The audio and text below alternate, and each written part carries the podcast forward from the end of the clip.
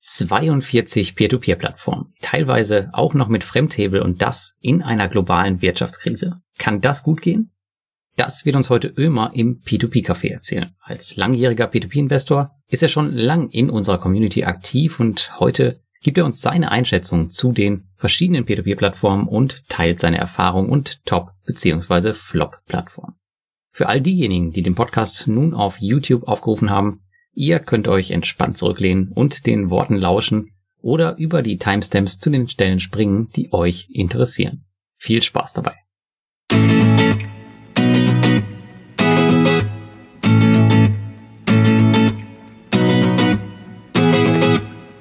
Hallo und herzlich willkommen zum P2P Café Folge 27 mit Thomas Butz und mir, Lars Wrobbel. Hi Thomas, alles gut bei dir? Ja, grüß dich Lars, alles wunderbar bei mir. Hast du deinen Geburtstag gut verlebt, ja? Ach, du solltest mich doch gar nicht dran erinnern, Lars, dass ich schon wieder älter wurde. Aber ja, natürlich, das Wetter das war wunderbar. Und wir konnten sogar Kuchen essen. Das klingt nach einem richtig, hast ja richtig einen drauf gemacht. Also. Aber sowas von drauf. Und heute haben wir wieder einen Gast aus der Community an Bord und zwar den Ömer. Willkommen im P2P Café. Hallo, schön hier zu sein. Hi, hi. Und bevor wir loslegen mit unseren P2P News, gibt es heute wie immer die Umfrage zum Thema von Felix. Moin Felix. Hallo, grüß euch. Hi Felix. Genau. Auch heute ein bisschen persönlich zum Gast Ömer, weil wir haben ja im Vorfeld schon gehört, 42 P2P-Plattformen, was eine Menge ist. Und äh, die Frage kommt eigentlich aus der Community, weil als diese Zahl aufpoppte, war die erste Frage, wie lange braucht man da am Monatsende eigentlich, um seine 42 Plattformen äh, ja, zu tracken, sprich bei Portfolio Performance einzuhacken und äh, zu schauen, wie die monatliche Rendite aussieht. Ähm, ich würde sagen, außer Ömer dürften alle anderen ja was vorschlagen.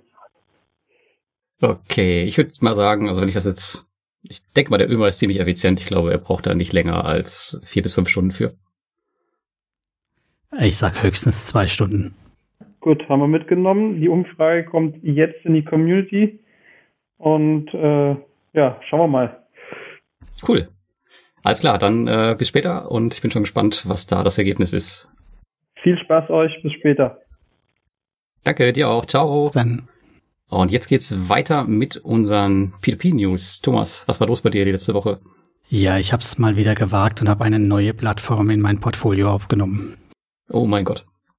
Ja, ich konnte es nicht lassen, nachdem jetzt die ersten wieder anfangen zu scheitern und zu trudeln, musste ich dafür sorgen, dass mein Portfolio groß und schön bleibt. Nein, ich habe äh, eine Ausgründung von Mintos ins Portfolio genommen. Das ist ja jetzt gerade so zur Regel geworden. Monesera, Ländermarket, Fifuk und ähm, bin ich über Stick Credit gestolpert. Ich habe die gesehen gehabt, ursprünglich Stick Credit bei Cedars, da haben sie eine Finanzierung gemacht. Da war ich mir aber nicht sicher, ob ich rein finanzieren soll oder nicht und habe es dann irgendwie verpasst und habe dann in dem Kontext von ihnen eine Mail geschickt bekommen, dass ihre Plattform live ist. Dann habe ich mir das nochmal kurz angeschaut. Die sind ja bisher eben bei Mintos gelistet gewesen, aber auch bei Bonstar meine ich und bei waren es auch bei Viventor? Ich weiß nicht, auf jeden Fall bei Bonster und ja, auf den Rankings von Windows haben sie eine ganz bescheidene 5. Also eher was etwas, wo ich nicht investieren würde. Allerdings ein Viku eine 7. Und wenn man dann nochmal sowas wie ein Explore P2P zum Vergleich ranzieht, die ja auch so ein tolles Rating haben für die ganzen Anbahner, da haben sie mittlerweile die nicht mehr als Anbahner drin, sondern auf der Plattformliste. Als Anbahner haben sie es noch irgendwo drin. Ich glaube, doch war Viventor auf Platz zwei dort bei denen, wobei das bei Viventor nichts zu sagen hat. Und in ihrer Lohnanbahner-Ranking oder Rating-Score-Liste haben sie ganz vorne Monacera, wundert uns nicht, Robocash, Ländermarket und dann kommt eben Afranga, so heißen die. Ich weiß vorher nicht, wo das herkommt, also klang für mich etwas schräg und sperrig, aber Genau, da taucht Afranca in der Mitte auf, noch vor Via Invest, Quico und Twino ganz am Schluss. Hm, Afranca, das erinnert mich ein bisschen an diese somalische Plattform, ähm, die da irgendwie pleite gegangen ist oder die auch irgendwie Scam war, ich weiß nicht genau. Ja, die der Direkt da uns erzählt hat, so eine afrikanische, genau. Ja, ähm, bei diesem P2P oder Explore Peer-to-Peer, -Peer, da komme ich auch gleich noch bei meinem Thema zu. Weißt du genau, ähm, was da der Hintergrund ist bei diesem, bei diesem Portal überhaupt? Ich meine, die machen das ja jetzt nicht nur für Mintos, sondern auch für Peerberry und Viventor. Nee, ich habe mit denen auch nur so über Kommentare mal Kontakt gehabt. Ich weiß gar nicht, wer dahinter steckt, aber es sieht ja auch aus, wie wenn die das ganz klassisch über Affiliate monetarisieren, allerdings doch in vielem ziemlich kritisch nachfragen. Mhm. Also die waren ja mit die ersten mit dem ganzen Kützal-Thema, auch bei Investio, haben das Rating schon sehr früh angefangen und haben halt auch sowas wie, gibt's einen Geschäftsbericht, ähm, ist dann das auch auditiert und solche Themen dann auch früh aufgegriffen und das auch in die Ratings einfließen lassen. Von daher ist es immer mal ein Blick wert, finde ich. Das ist eine zweite Meinung, ganz genau, ja. Ja, also eine zweite Meinung, die auch wirklich über dieses Bauchgefühl ähm, hinausgeht. Mhm.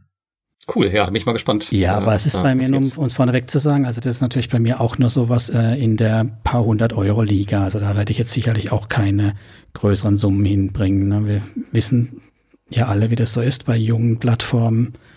Ganz schnell sind sie wieder vom Markt weg und was natürlich sehr attraktiv ist, die haben 18 Prozent Kredite gerade. Ne? Also die wollen in den Markt rein und ich denke, das ist der Grund, warum die auch gerade 18 Prozent für auch für Langläufe anbieten. Hm. Wobei, wenn du sagst, junge Plattform, ich meine, das, das stimmt schon zum Teil, aber ich tue mich da gerade bei diesen Ausgründungen irgendwie so ein bisschen schwer, weil auf der einen Seite, ja, du hast eine junge Plattform, aber auf der anderen Seite hast du halt meistens Unternehmen dahinter, die schon länger am Markt sind als die meisten P2P-Plattformen. Das stimmt, ja. Die Frage ist natürlich bei denen, wenn die dann keine Lust mehr haben, gut, dann äh, werden sie wahrscheinlich die Kredite einfach komplett zurückkaufen und dann wirst halt ausbezahlt und fertig ist. Ne? Hm, ja. Ich weiß nicht, wie schnell die eine kritische Masse kriegen, damit das Ding sich halt auch wirklich lohnt für sie. Also was da so die Größenordnung ist an Investoren, die sie brauchen und so weiter. Ne? Das wissen wir alle nicht. Ja, und das war so mein, meine Hauptbeschäftigung neben den ganzen Cafés. Ja, bei mir ging es ähm, um eine Frage, die ich, glaube ich, im letzten Jahr ja, am meisten von allen bekommen habe. Und zwar, was habe ich mit meinen Auto-Invest-Einstellungen bei Mintos gemacht nach dem Corona-Crash? Und darüber habe ich ein bisschen was geschrieben und ähm, ja, viele Fragen drum beantwortet, beantwortet und ganz kurz zusammengefasst. Also ich habe jetzt auf so eine 80-20-Strategie umgestellt. Das heißt, ich nutze einzelne Auto-Invests für jeden Kreditgeber. Und ich habe das so gestreut in, zumindest ist das der Plan, in 80 Prozent ordentliche Kreditgeber. Das, ähm, das, was jetzt ordentlich ist, das versuche ich zu ermitteln, auch aus einer Kombination von dem Mintos Risk Score und dem äh, Portal Explore Peer-to-Peer, -Peer, was du jetzt auch gerade genannt hast um da so ein bisschen, naja, so den goldenen Schnitt zu finden. Und ähm, diese 20 Prozent, das ist jetzt noch nicht der Fall, die habe ich noch nicht drin, die möchte ich dann einfach über einen äh, Auto-Invest streuen. Und das ist so mein, mein Spaßanteil, der dann noch dabei sein soll. Ja, aber ich habe jetzt gemerkt, dieser Umbau, der dauert echt lange. Also ich habe jetzt, ähm, ich würde sagen, es ist jetzt 70 bis 80 Prozent äh, fast abgeschlossen, aber das hat jetzt fast ein Jahr gedauert, wirklich, um das, um den ganzen alten Mist rauszubekommen und gegen die neuen alles zu ersetzen. Es ist schon ein bisschen Arbeit gewesen, aber jetzt, wo es einmal läuft, muss ich sagen, fühlt es auf jeden Fall ganz gut an, um äh, ja auch gerüstet zu sein, um vielleicht ein paar größere Summen dann später noch zu platzieren, wenn das ganze Thema mal durch ist mit Corona. In einem Jahr oder so. Ja, die Frage ist ja, wie lange die Nachwehen noch dauern. Das ist ja immer das Spannende. Ja, aber Mintos tut ja jetzt auch selber viel. Die haben jetzt auch extrem viel an ihrem Portfolio gemacht und haben alte Kreditgeber rausgeworfen. Es sollen auch, glaube ich, ein paar neue wieder kommen dieses Jahr. Sehr konservative, so wie ich hörte. Und okay. bin ich mal gespannt, in welche Richtung das geht und ob das dann vielleicht ähm, ein bisschen länger Spaß macht bis zur nächsten Krise oder äh, wann, wann der nächste Einschlag kommt. Die Verzinsung ist ja auch deutlich konservativer, wenn man hinguckt. Also so die, die zweistelligen Zinsen sind bei den hochgerateten Anbahnern nicht mehr unbedingt normal. Ne? Das nee, sind wir auch schon bei 9, 8 Prozent. Ne? Ja, ich habe teilweise jetzt welche dabei gehabt. Ich glaube, Credius oder so hieß der eine, der hatte tatsächlich nur 6% Kredite, also mehr hast du da gar nicht bekommen. Und das ist ja schon echt unter Go and Grow Niveau. Mhm, und mhm. da musst du dich halt tatsächlich fragen, willst du die überhaupt im Portfolio haben? Macht das noch Sinn? Muss man sich dann das Unternehmen halt ein bisschen genauer anschauen. Mhm. Ja, das so dazu. Ähm, vielleicht noch zu dieser 20% Streuung. Ähm, wie würdet ihr das machen? Also was, was würdet ihr sagen? Würdet ihr da auch wieder einzelne Auto-Invest anlegen oder würdet ihr das einfach über einen abfrühstücken und gut ist? Du weißt ja, Lars, bei mir, wie das ist. Ich mache ja alles manuell. Also ich nehme mir dann äh, ja eh einzelne Anbahner für jeden Invest vor. So einmal, hm. zweimal die Woche. Von daher, die, wenn du ein Spaßportfolio willst, dann würde ich immer die 20 Prozent in die mit den höchsten Zinsen raushauen. Das klingt auf jeden Fall ganz gut, ja. das war so meine Spaßposition, ne? Da einfach immer so 20 Prozent in die maximal verzinsten und die anderen 80 Prozent in die soliden. Ja, ja, tatsächlich möchte ich das Ding nicht kontrollieren. Also da ist mir dann auch egal, wenn da ein bisschen was mir um die Ohren fliegt. Ähm, das ist dann schon, das passt dann schon. Deswegen lieber automatisiert. Das war so die Idee. Aber wir gucken mal. Noch ist es nicht so weit. Gut, dann würde ich sagen, äh, Erzähl uns jetzt. Ömer, wer das macht, oder? Da haben fehlt ja noch. Ja, was hast du äh, Auto Invest bei dir, genau. Ömer? Ähm, ja, das mache ich immer halt, je nach Anbahn immer ein Auto Invest. Meistens oder manuell. Bist du auch ein hm. manueller Investor? Ja, also ja, war ich früher sehr, aber seitdem doch die Portfoliogewichtung abgenommen hat, schaue ich doch, dass ich mehr mit einem AI mache, weil sich einfach das mit der Zeit nicht so sehr lohnt. Gut, aber jetzt genau, das kommt ja eigentlich äh, mal so vorgegriffen, weil unser Gast darf sich normalerweise auch vorstellen. Und bevor es zu unserem Gast geht, gibt es einen kleinen Hinweis auf unseren Sponsor. Das ist natürlich auch heute wieder Estate Guru. Auch bei Thomas und mir seit Jahren eine der Top-Plattformen im Portfolio. Und speziell für Hörer des P2P-Cafés hat uns Estate Guru diesmal einen kleinen Bonus mitgegeben. Denn wenn du noch nicht bei Estate Guru investiert bist, dann ist das heute deine Chance. Bis zum 30.04.2021 gibt es für alle Neuanmeldungen über einen unserer Links einen 25 Euro Bonus, wenn du bis dahin mindestens 1000 Euro investiert hast. Aber auch für bestehende Investoren und treue Leser und Hörer von Thomas und mir hat sich Estate Guru was einfallen lassen. Denn es werden unter allen Unterstützern, die sich, ganz wichtig, irgendwann über Thomas oder mich bei Estate Guru angemeldet haben, drei mal 100 Euro verlost. Auch hier ist wieder die Bedingung, dass du bis zum 30.04.2021 mindestens 1000 Euro investieren musst. Allen Estate Guru Investoren wünschen wir viel Erfolg bei der Chance auf Zusatzkapital und nun geht es weiter mit dem Peer-to-Peer-Café und lass mal drei Minuten von dir hören, wer du bist. Drei Minuten, okay. Ja, ja, großzügig. 30 Sekunden reichen auch. Genau. Okay, äh, vor allem erzählst du auch äh, vielleicht mal, wie du zu den P2P-Krediten gekommen bist. Das wäre auch super interessant. Ja, kann ich machen. Also, äh, also ich bin 27 Jahre alt, wohne in der wunderschönen Stadt Wien. Ich habe, äh, also als Beruf bin ich als Elektronik-Bautechniker tätig, habe im Dienst am Bundesheer geleistet, habe mich danach beruflich weitergebildet, wobei es mich danach doch auf die Straße am Ende verschlagen hat als Radkurier. Und ich habe mich dann auch während der Weiterbildung gefragt, ähm, hatte ich sehr viel Geld auf dem Konto, habe mich gefragt, was mache ich jetzt damit? Und habe mich dann eben mit Fonds beschäftigt, Own Austria zum Beispiel, oder Own 360 heißt das jetzt aktuell. Habe ich da investiert äh, und auch in Kryptowährungen ein bisschen äh, spekuliert. Das war so Ende 2017. Und in dieser Zeit habe ich auch mich in ETFs angelesen und P2P-Kredite. Habe dann angefangen 2018 da rein zu investieren. Das ging dann ungefähr ein Jahr lang und 2019 habe ich dann entschieden, gut, das mache ich jetzt. In den Aktienmarkt wollte ich jetzt nicht unbedingt reingehen, weil ich hatte auch mal eine Statistik gelesen, dass alle acht bis zehn Jahre ein Crash kommt.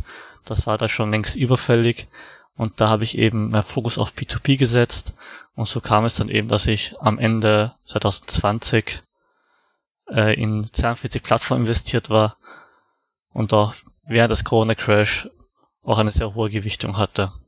Das war es dann auch schon. Hm, was, äh, wie hoch war deine Gewichtung zu dem Zeitpunkt? Äh, 80 Prozent. 80 Prozent, wow. Ordentlich, ja. Ja, für viele wahrscheinlich eine, ein, ein Albtraum, nehme ich an.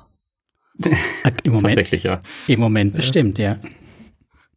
Ja, äh, magst du hier auch ähm, konkrete Zahlen nennen, also mit wie viel du investiert bist, oder ist das äh, dein, dein Geheimnis? Also es ging schon äh, so im sechs, äh, drei, sechsstelligen Betrag ging das schon.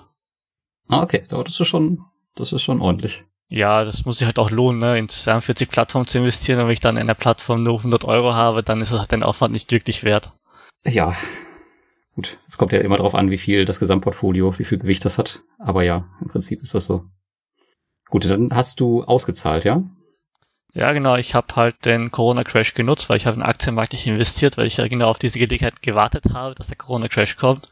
Und dann mhm. habe ich eben gesagt, gut, wenn der Crash jetzt da ist, äh, cash ich aus und schichte alles um.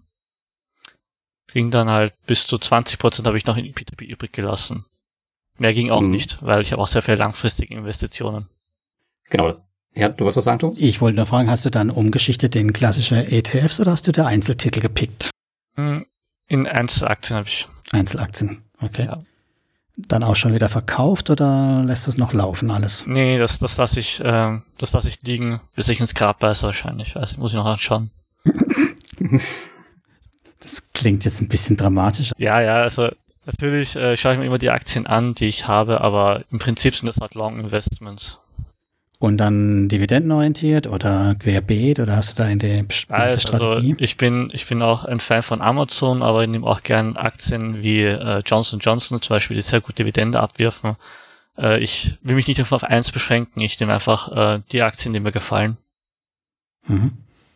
Und dann bist du runter von auf wie viel Prozent jetzt bei P2P, hast du gesagt? Auf 20 bin ich aktuell. Auf 20. Und das ist jetzt so deine, deine Zielgröße oder willst du noch weiter abbauen?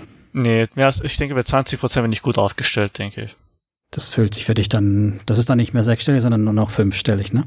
Ja, nur noch fünfstellig. Also hast nur noch ein Auto in P2P rumfahren. genau. Der Rest ist in Kryptos. äh, also 40 Prozent Aktien, äh, aktuell 2% in, in äh, Krypto, ungefähr 30% in Optionen, geht die Rechnung auf. Äh, ja. Also 40% ja. Aktien, ja genau, und 10% habe ich noch auf dem Konto ah, liegen okay. aktuell. Ja, dann ja, 2% ist dann irgendwo halt. Schwund. Dann, ja, genau, irgendwo überall ein bisschen, ein paar Prozente. Und ich nehme an, bei den, ähm, bei den 20 Prozent, da bist du jetzt nicht mehr auf 42 Plattformen unterwegs, oder? Nein, das lohnt sich nicht mehr für 42 Plattformen dann. Das habe ich dann schon erheblich reduziert. Auch wegen dem Aufwand. Ja, okay. Ja, als erstes einmal interessant zu wissen, ähm, was, auf was für Plattformen du noch investiert bist. Oder Thomas, hast du noch ähm, was anderes davor? Nee, wir können gerne die Plattformen noch alle durchgehen. Aber mich würde interessieren, wie so du auf die, also diese 42 Plattformen, was war da der Beweggrund, 42 Plattformen reinzunehmen? Naja, anfangs habe ich mich eher auf die großen Plattformen konzentriert, wo es einfach sehr viele Infos gab und Tutorials und äh, auch Blogbeiträge. Nur wenn man halt äh, so auch einen recht hohen Betrag hat, wobei auch, ähm, auch das ganze Konto auch von diesen 80% abhängen, ist halt doch ein schlechtes Gefühl, wenn man nur acht Plattformen hat und alles von diesen acht Plattformen abhängt. Deswegen mhm. habe ich halt die Plattform erweitert, Schritt und Schritt. Und dann wurde auch irgendwie so die Neugier, dass man da auch noch paar kleinere Plattformen nimmt, sich anschaut, was es da noch so gibt, hat sich dann eben mit der Zeit so ergeben. Ich habe auch paar kleinere Investments getätigt, wo ich einfach, zum Beispiel bei Crowdfunding, wo ich da einzelne gute Projekte fand, in die ich investieren wollte. Das heißt, du hast dir dann diese Matrix, die ich ja von dir kenne, genommen und hast dann wirklich angefangen, über die Matrix dir alles, eigentlich fast in alles zu investieren, oder? Ja, also die Matrix kam dann eher danach, weil ich einfach, äh, da bei 43 Plattform ist auch die Übersicht auch recht schwer zu behalten, beziehungsweise die Bewertung an sich ist ja schwer, ne? Mhm. Bei jeder Plattform hat so seine eigenen Besonderheiten und äh, da und man ändert auch immer zwischen so die Priorität zwischen Sicherheit und Rendite oder anderen Dingen und da hat die Matrix mir eine Hilfestellung gegeben diesbezüglich. Mhm. Okay, das heißt, du hast dann erst, äh, nachdem du das, das Mess quasi da war, das Chaos, hast dann angefangen, mal das über diese Matrix zu strukturieren. Genau. Okay, dann sind wir natürlich gespannt, wenn wir die ganzen 42 durchiterieren, wie viele davon noch leben, hm. wie viele davon du noch behältst, ne? Ja, also ich habe schon sehr stark reduziert, weil auch zeitmäßig hatte dafür auch mehr Zeit wegen meiner Weiterbildung halt, die ich gemacht habe. Jetzt ist die ja fort, jetzt bin ich eher beruflich konzentriert und daher ist es auch wegen einerseits wegen meines äh, wegen der Portfoliogröße reduziert und einerseits ist es wegen äh, wegen dem Zeitmanagement einfach auch weniger geworden. Mhm. Hast deinen Fokus quasi wegverlagert. Würdest du dann, wenn das jetzt nichts, nichts anderes für dich spannend gewesen wäre, dabei bleiben bei den 42 oder hättest du nicht auch aufgrund der letzten Erfahrungen sowieso reduzieren wollen? Ähm, ja, kann gut sein. Ich, also ich hatte den britischen Markt gar nicht im Blick. Hätte, ähm, wegen dem Brexit habe ich das ausgelassen. Da waren auch ein paar gute Plattformen, die mich interessiert hätten. Also zumindest von denen ich gehört habe, dass sie recht gut sein sollen. Und da hätte ich doch ein paar wahrscheinlich ausgemistet und in den britischen Markt wieder ein paar reingenommen. Kann also gut sein, aber es kam dann eh der Corona-Crash und da hat es eh alles planmäßig umgeworfen. Hm, okay. 42 Plattformen, gehen wir sie alphabetisch durch oder wollen wir sie hm, Machen wir es doch eher in Kategorien, würde ich sagen. Machen wir es in Kategorien. Mhm. Einfach so, genau, seltene Plattformen, die problematischen. Ich meine, ja, würde euch am meisten Sinn machen. Ja. Fangen, fangen wir doch mit den problematischen an, oder? Ich meine, glaub, das ist, glaube ich, aktuell auch das Interessanteste gerade bei den, bei den News um Viventor. Ja, also mein, also den ersten Ausfall, den ich bei P2P überhaupt hatte, war kurz, äh, Kurzial. Der war nicht so im Fokus, aber ist dann ins Rampenlicht gerückt. Da, da hatte ich auch ähm, aber auch kein, keine hohe Investition, weil ich das Risiko auch da hoch eingeschätzt, hätte einen vierstelligen Betrag drin, aber die Zinsen waren auch um den Dreh herum. Äh, dann kam der nächste Investio, da wollte ich aber auch noch... Wir müssen unseren Gong haben wir vergessen, Plattform Nummer ah, okay. zwei. Gut, äh, da war ich noch für Investio drin, da bin ich aber auch schon gut rausgekommen. Das war eh schon von Anfang so merkwürdig, nur zwölf äh, Kredite irgendwie und die wurden immer wieder erweitert, monatelang. Das heißt, du hast geschafft, aus Kützal auch komplett rauszukommen. Mit ja, allem. Halt eher weniger, weil das ging dann doch eher Schlag auf Schlag. Mhm, Kurzia okay. hat es nicht ausgegangen, leider. Also ich hatte da schon ein paar Bedenken, auch ein paar Kredite. Ich habe auch gesehen, die hatten das Konto auf Malta verschoben. Äh, habe ich auch recherchiert und gesehen, dass man gar kein Konto eigentlich eröffnen kann, wenn man dort gar nicht wohnt oder dort eine Geschäftsbeziehung hat.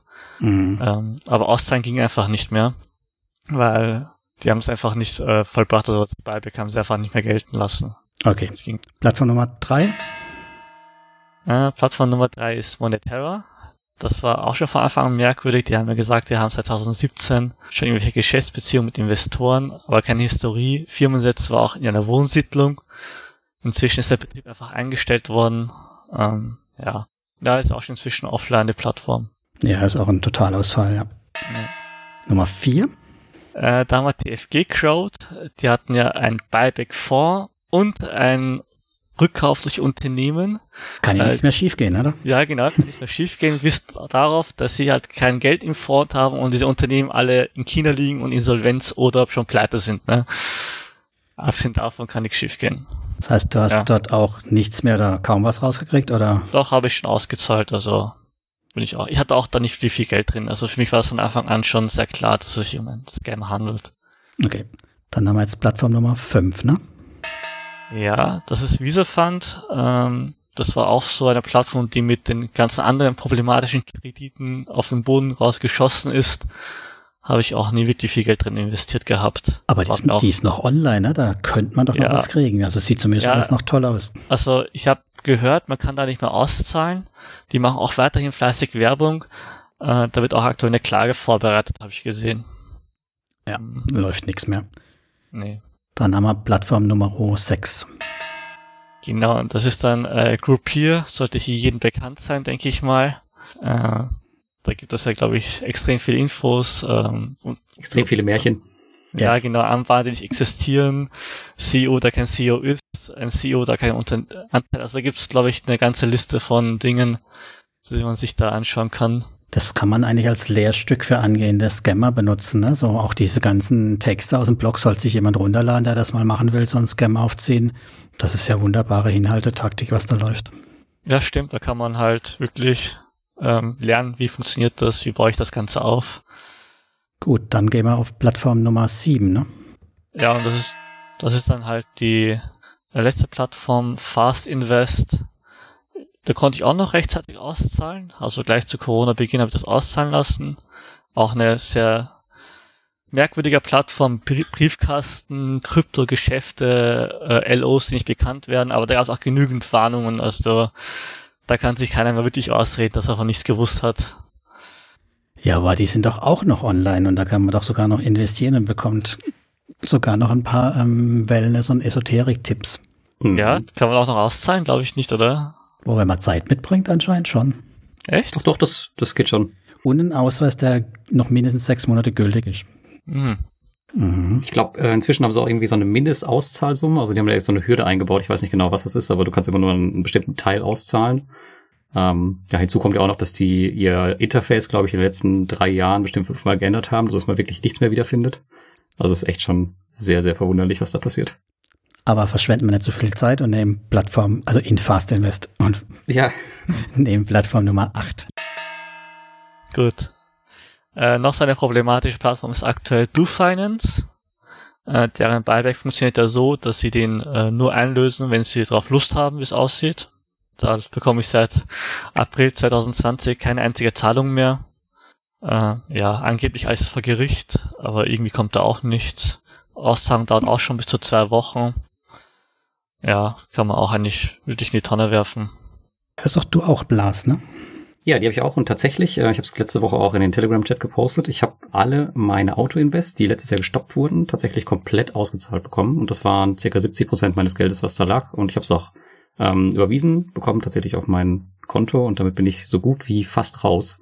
Und die machen auch wieder aktiv Werbung, schreiben auch Blogger an, die Videos mit denen machen sollen, Artikel schreiben etc. Also ja, die haben im Webinar auch gesagt, dass sie sich jetzt so ein bisschen sanieren wollen und haben ganz viele Fehler gemacht, haben ganz viele Leute entlassen, bla bla bla. Und die wollen, glaube ich, nochmal, wollen sie, glaube ich, nochmal wissen. Also da wirst du dein Geld bestimmt wiedersehen. Naja, mal sehen. Die haben auch einen neuen Zumindest Buyback jetzt ein, ja, die haben auch jetzt einen neuen Buyback eingeführt und zwar bekommt man 100%, außer es geschieht ein un ungewöhnliches Ereignis, dann bekommt man nur noch 25%, was man davor in den letzten drei Monaten bekommen hat oder sowas in der Richtung.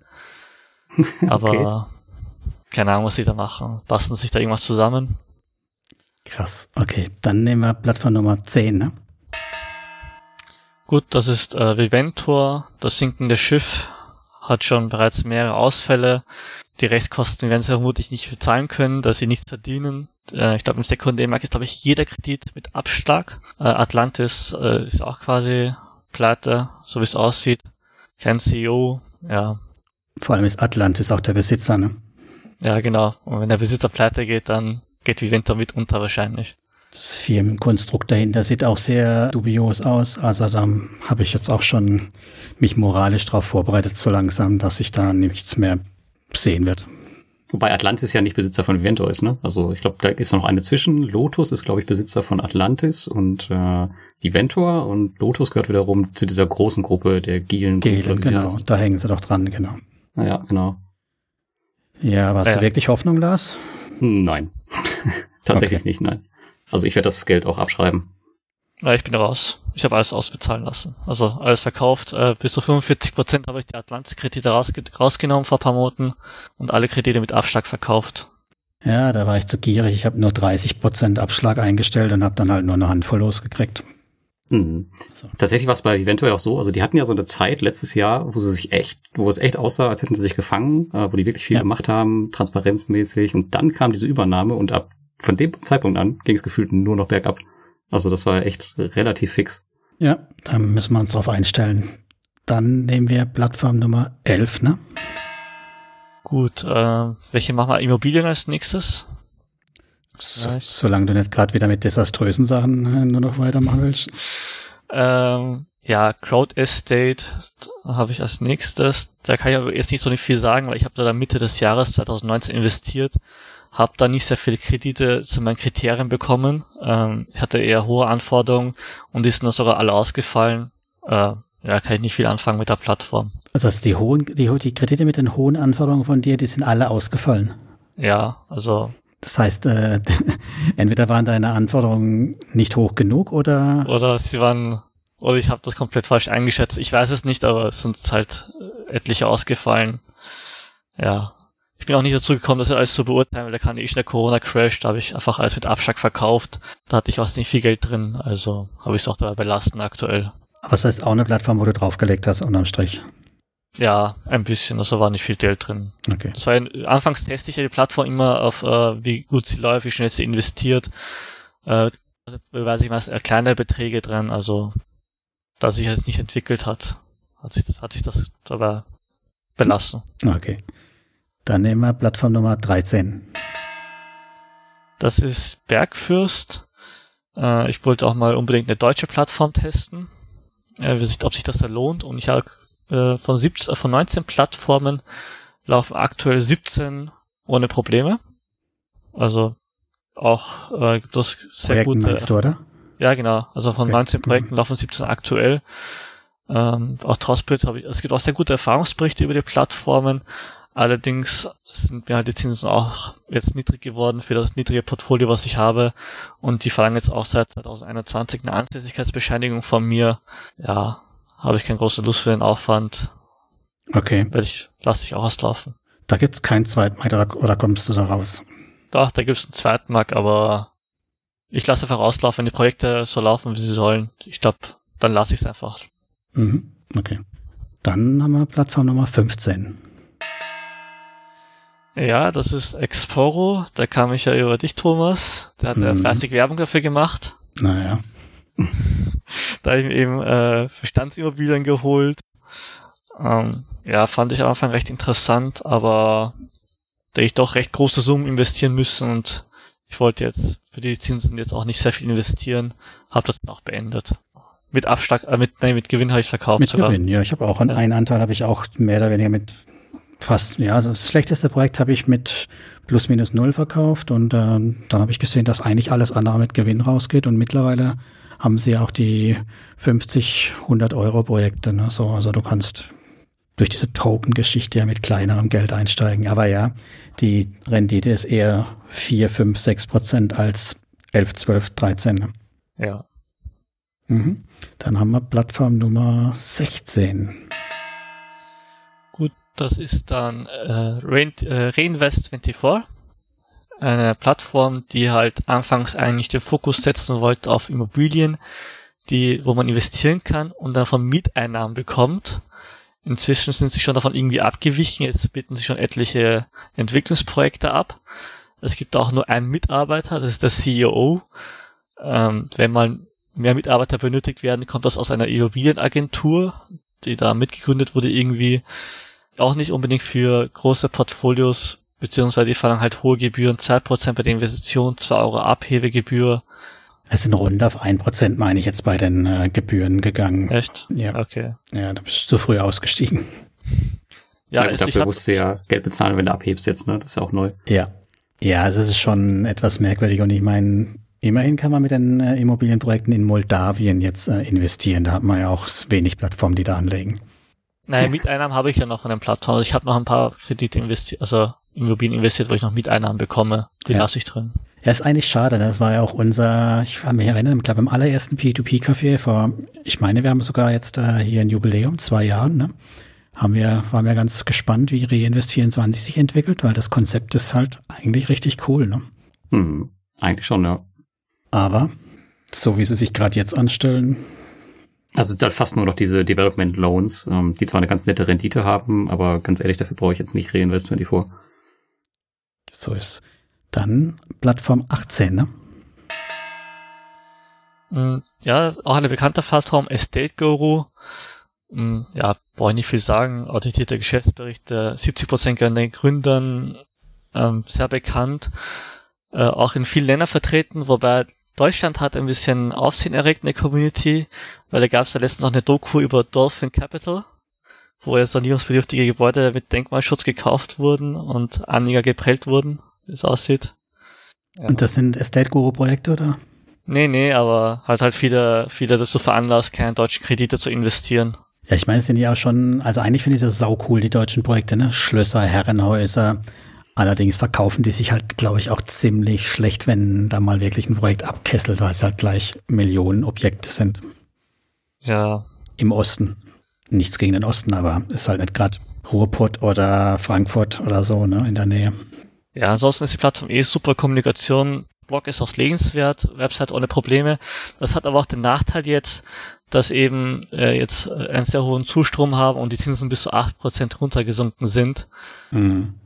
Ja, kriegt man halt nicht halt für, man kriegt halt für wenig Risiko, wenig Rendite. Bist du weiter investiert oder ist es eine Plattform, wo du sagst, da auch da cashst du aus? Nee, nee, da bleibe ich aktuell dabei. Ich hoffe einfach mal, die Zinsen sich äh, so in die 10% stabilisieren. Mal Mhm. sehen, wie es da weiterläuft. Aber ich bin von der Plattform überzeugt weiterhin. Waren wir jetzt bei 19 oder bei 20? Jetzt habe ich nicht aufgepasst. Ey, Oh, muss, musst du nochmal die Gongs zählen, weiß ich gerade auch nicht. Wir machen einfach mal mit Plattform 20 weiter. Gut, das ist ein Bulk Estate, so eine kleine, so, so ein kleiner Bruder von Estate Guru, auch eine lettische Platt, nee, ist eine lettische Plattform und da gibt's auch Kredite von Immobilien, die höher verzinst sind. Die haben auch so für jeden Kredit ein eigenes Forum intern, was Mhm. ich auch super finde. Mhm. Allerdings äh, ist die Kommunikation echt mangelhaft und die haben meistens wirklich Monate, wo einfach nichts kommt und dann kommt Schlag auf Schlag etwas. Ähm, ich weiß nicht, ich habe das irgendwie das Gefühl, die machen das nebenberuflich teilweise. Ja, äh, letztens sind auch eine Reihe von Krediten ausgefallen. Äh, da, das sind Luxusimmobilien und der Markt dafür sieht aktuell sehr schlecht aus. Bin gespannt, wie sich das entwickelt. Hm. Ja, auch schade. Das war ja so ein bisschen, hat man am Anfang gedacht, es könnte nicht zu einer Konkurrenz von Estate Guru werden, aber das haben sie nie, nie gerissen gekriegt. Nee. Das Problem ist auch, während sich andere Plattformen weiterentwickelt hat, haben, hat äh, ist, ist bei Bulky State so gefühlt überhaupt gar nichts passiert. Also gerade auch was Transparenz angeht, haben die letzten Jahre überhaupt gar nichts gemacht. Das sieht genauso aus wie als ich angefangen habe vor ein paar Jahren. Abgesehen von dem Forum, Forum für die Investoren, aber ansonsten ist da echt wenig passiert, finde ich, von außen. Ja. Sehe ich auch so. Also da gehst du auch raus, wenn es möglich ist, ne? Ja, ich warte da ab, bis einfach alles äh, bezahlt ist und geht auch aus. Da es kein Zweitmarkt gibt, kannst du ja auch nichts anderes tun. Ja, leider. Okay, dann Plattform 21. Das wäre schon die letzte, und zwar Evo Estate. Hm, Habe ich ein paar investiert aus Neugier, besonders dort, wo das Management selber investiert hat. Aber da ich eigentlich auf jeder Plattform sowieso selbst äh, anmelde und investiere, hat das für mich jetzt keinen großen Sinn gehabt, jetzt in Evo Estate zu investieren. Beziehungsweise es gab auch Rendite, da waren die Zinsen mir zu niedrig und bei Profitus und Nord Street zum Beispiel gab es ja auch. Da hatte ich mich schon längst selber angemeldet, aber noch nichts investiert. Ich wollte jetzt einfach jetzt auch keine zweite Zwischenfirma haben und einfach direkt selber investieren. Deswegen habe ich auch da alles verkauft. Okay. Also hast du über den Zweitmarkt dann alles losgeworden? Ja, mit, mit Gewinn habe ich alles verkauft, ja. Hast du gar mit Gewinn? Das ist ja auch eine Ja. gute Strategie. Ja. Was mir jetzt bei Evo Estate noch aufgefallen ist, die haben bei den Plattformen selbst, finde ich, einen unglaublich schlechten Ruf. Also es gibt kaum eine Plattform, die gut über Evo Estate redet, ähm, weil die Kommunikation zwischen den Plattformen wohl extrem schlecht ist. Die sind sauteuer, ähm, wohl wenn die da irgendwelche Plat ähm, Kredite platzieren sollen. Das ist schon irgendwie sehr, sehr strange. Also beliebt sind die nicht unter den Plattformen. Das ist auch interessant zu wissen. Aber es ist immerhin eine der wenigen Möglichkeiten, über eine SEPA-Überweisung bei Heavy Finance zu investieren. Ne? Das stimmt. Du brauchst keinen Paysera-Account, ne? Ja. Brauchst du normalerweise, glaube ich. Und Ja. wer immer schon einen Bagger mitfinanzieren wollte oder einen Traktor, ne, hat nur die Chance, wenn er direkt investieren will über SEPA, über Evo Estate. Ja. Übrigens haben die jetzt auch eine eigene, einen eigenen ähm, Kreditgeber drauf. Inrento heißt der. Also die machen eigentlich ähnliche Dinge wie Reinvest24 zu Anfang vorhatte, nämlich äh, Mietimmobilien halt zu finanzieren, ähm, wo man dann über die Schiene wieder an die Mietimmobilien kommt, was auch ganz interessant ist. Aber da gibt's glaube ich, erst zwei oder drei Projekte bisher. Aber ist auf jeden Fall für die Zukunft ganz, ganz interessant. Und da muss man sich doch nochmal anschauen, weil das finde ich dann wieder interessant, ja. Ja. Okay, dann Plattform 22. Ja, das wäre Neo Finance. Äh, Ich nehme an, das ist, glaube ich, die sicherste Plattform, die es auf dem Markt gibt. Uh, das Wort nehmen wir hier überhaupt in den Mund, was das was sicher ist. Also, also von der Böse. Regulierung her, von der Regulierung her, sagen wir mal, sicherste Plattform, die es gibt, weil die ist sehr transparent, ähm, hat auch eine E-Money-Lizenz, hat eigene IBAN, also quasi, äh, ist sehr reguliert, Mhm. da ist ja für Regulierung sehr bekannt und darf, glaube ich, nur maximal 40 Prozent sich verschulden und äh, wir nehmen auch nur bis zu 27 Prozent äh, Kredite, also mehr verlangen sie nicht. Und die Vermittlungsgebühr bekommt man nur anteilig bezahlt, wenn auch der Kreditnehmer bezahlt. Das heißt, wenn du nichts verdienst, verdient auch der verdient auch Neo Finance nichts. Und das Inkasso, ich glaube, ich, ich habe letztens geschaut, das war glaube ich in drei Jahren hat man glaube ich über 90 Prozent eingeholt. Hast du so äh, schon so alte Kredite oder bist du jetzt auch erst neu dabei oder neu? Ich bin da schon, glaube ich, seit gut, muss ich jetzt selber nachschauen, ich glaube, ich bin schon seit gut einem Jahr dabei. Einem Jahr. Mhm. Genau, und ich habe da auch äh, recht hohe Anforderungen und bis jetzt keinen einzigen Ausfall gehabt. Na, das ist super. Da hatte ich keine hohen Anforderungen und habe sehr viele Ausfälle. Okay, Ja. das, das heißt, du investierst aber auch weiter mit deinen Anforderungen. Ja, ich investiere da weiter, allerdings äh, gefällt mir halt nicht, dass sie halt noch immer nicht profitabel sind. Ähm, sie haben halt immer steigende Kosten. Verrätst du unseren Zuhörern, was so deine Anforderungen so sind? Muss ja nicht das letzte Detail rauslassen, aber so ein bisschen in die welche Richtung das geht bei dir? Hohe Anforderungen? Ja, zum Beispiel ist mir zum Beispiel wichtig, dass er weniger ein Eigentümer ist, also eine Sicherheit hat, dass er einfach nicht einfach jetzt verschwinden kann zum Beispiel oder das zu verwerten hat. Was ich auf achte, ist einfach ähm, wie das Alter zum Beispiel, dass er einfach nicht zu alt ist, die Verschuldungsgrad, dass er halt auch sagen kann, er kann sich weiterhin, also er kann sich um, also refinanzieren quasi. Diese Mhm. Kredite schließt sich dann zum Beispiel aus. Dass einfach, wenn er sich refinanziert bis zum Maximum, dass er einfach nicht wieder denselben Kredit bekomme. Mhm. Oder auch, dass er einfach lange in einem Unternehmen ist, das zeigt dann auch, dass er halt auch dort äh, gut angestellt ist und nicht äh, so einfach von heute auf morgen gekündigt wird, sondern auch einen fixen Job hat. So in der Richtung geht das halt hin. Über ein Auto investieren aber. Ja, genau, alles über Auto ist manuell. Es ist eben super bei Neo Finance. Die haben halt ein Autoinvestor, wo man das sehr gut alles einstellen kann. Mhm. Dann Plattform 23. Gut, äh, was nehmen wir? Dann nehmen wir einfach mal äh, Wire Invest. Kennt auch, glaube ich, jeder. Ist eine Plattform, wo man einfach nur investiert und äh, sonst nichts machen muss. Brauche ich glaube ich nicht viel zu sagen. ähm, Top Support. Eine der Plattformen, die ich tatsächlich nicht habe, da kann Hexen Salas was dazu sagen. Ja, ich bin auch schon seit Ewigkeiten dabei. Also ich äh, finde sie ganz cool. Es ist gerade aktuell ein bisschen nervig, dass sie so einen Nachfrageübergang haben. Ja, das heißt, es bleibt halt öfter mal Geld liegen. Und es gibt aber so einen, so einen Workaround aktuell, wo man halt einfach den Auto-Invest neu aufsetzen kann und am nächsten Tag hast du dann alles ähm, wieder investiert. Das ist ein bisschen nervig. Das passiert alle zwei, drei Wochen bei mir, dass mal wieder ein paar hundert Euro rumliegen. Aber ansonsten sieht noch so aus wie vor Jahren, macht aber auch noch das gleiche wie vor Jahren. Also alles gut. Cool. Dann nehmen wir Plattform 24. Das wäre dann Twino. Das ist ja einer der größten Kreditge also Plattformen in der EU, glaube ich. Die haben ein sehr, sehr großes Portfolio sind auch 2009 in ihrem Markt, sind in mehreren Ländern tätig, auch so eine Plattform, wo man einfach investiert und äh, ja, laufen lässt. Braucht man nicht viel machen. Wobei da das gleiche Thema wie bei Wire Invest auch, ne? Also aktuell muss man doch schon mehr machen. Also ich kriege nicht mehr alles investiert von meinem Portfolio. Ich bin jetzt auch gezwungen gewesen, ähm, wenn ich halt alles voll investiert haben wollte, die ähm, Fremdwährung dazu zu nehmen. Ansonsten wäre bestimmt 20, 30 Prozent meines Portfolios einfach so brach geblieben. Rollt deswegen der Rubel bei dir? So sieht's aus, ja. Bis jetzt auch ganz gut. Also wollen wir mal schauen, wo es hingeht. Wie hat sich der Rubel entwickelt von der Währungsgeschichte her? Ähm, ich glaube, also ich habe aktuell ein leichtes Plus. Ich hatte aber auch schon mal ein deutliches Minus ganz zu Anfang. Mm. Ja, aber bis jetzt bin ich ganz zufrieden damit. Kasachischen Tang-Experiment, da muss ich auch mal noch was dazu machen, weil das ging da eher genau ins Gegenteil. Das ist, das ist die Währung gegen uns gelaufen. Ja, gut, das ist halt das Risiko, aber dafür kriegst du halt 16% Kredite. Ähm, ja, 21. Okay, dann haben wir Plattform 25. Gut, äh, nehmen wir Crow Desktore. Ist ja bekannt für seine ganzen Ausfälle, was man auch bei Geschäftskrediten nichts anderes erwarten kann, in so einer Phase. Ach, wie schön wäre es, wenn mal jemand sagen würde, Graudestor ist bekannt für die ganzen coolen Projekte mit Segel, mit ja. Yachten und sonst was, aber nein, nur das noch. War mal, ja. das war mal. Der Nimbus oder der Lack ist ab. Ja, also ich muss sagen, okay, es, es gibt sehr viele Ausfälle, was halt zu erwarten war bei der Phase, aber ich muss auch sagen, dass viele Kreditnehmer ihre Tilgung nicht geleistet haben, aber wiederum auch trotzdem weiterhin Zinsen zahlen. Das zeigt mir auch schon irgendwie die Bereitschaft, dass da, dass sie wollen. Und ja, wir werden halt sehen, wie sich das entwickelt, das Jahr entwickelt und Crowdester wirklich auch die Kredite einholen kann. Und wenn Crowdester wirklich schafft, so einige Kredite einzuholen, dann könnte ich mir auch gut vorstellen, dass es kein so großes Minus wird, weil die Kredite, die auch zahlen, haben auch eine recht hohe Verzinsung, dass es so einiges kompensieren könnte. Das heißt, du hast nicht verzweifelt auf dem zweiten Markt deine Kredite verkauft? Nein, überhaupt nicht.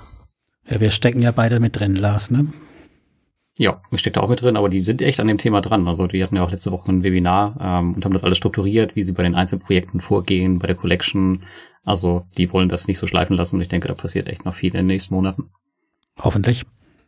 Dann nehmen wir Plattform 26. Ja, gut, dann bleiben wir bei den Geschäftskrediten. Das ist äh, Linked Finance, eine irländische Plattform. Und da habe ich wirklich durch, also ich habe einen Ausfall aktuell, den hatte ich aber schon vor der Corona-Krise und durch die Corona-Krise hatte ich quasi null Ausfälle. Also da läuft alles weiterhin. Kriegst du Kredite? Weil ich habe da nämlich auch gestoppt während der Corona-Krise und habe dann jetzt wieder das Portfolio gestartet, aber ich krieg faktisch keine neuen Kredite mehr. Nee, ich habe ich hab gestoppt und seitdem her bin ich so am Schwanken, ob ich die nehme, weil die Zinsen sind eigentlich irgendwie niedrig, aber andererseits ja. keine Ausfälle. Ich schwank da, muss ich sagen, aber ich muss auch sagen, die Plattform macht sich auch nicht so unbedingt attraktiv mit seinen Gebühren. Ja, das Gebührenmodell ist ja ähnlich jetzt wie bei Neo Finance. Also die Plattform verdient halt auch, wenn sie das Geld von den Leuten eintreibt. Ne? Für uns steuerlich, also ich weiß nicht, wie es in Österreich ist, ne? aber bei uns steuerlich natürlich nicht so geschickt, weil wir die Gebühren ja aus den Zinsen bezahlen, aber die kompletten Zinsen versteuern müssen, vor Gebühren. Aber so grundsätzlich finde ich den Ansatz, dass die Plattform an den Zinsen auch mitverdient, also am Geld eintreiben, schon ganz gut. Ja, das, das schließe ich mich auch an. Das ist auch ein gutes Modell für beide Parteien. Die Plattform verdient Geld, die verdienen Geld.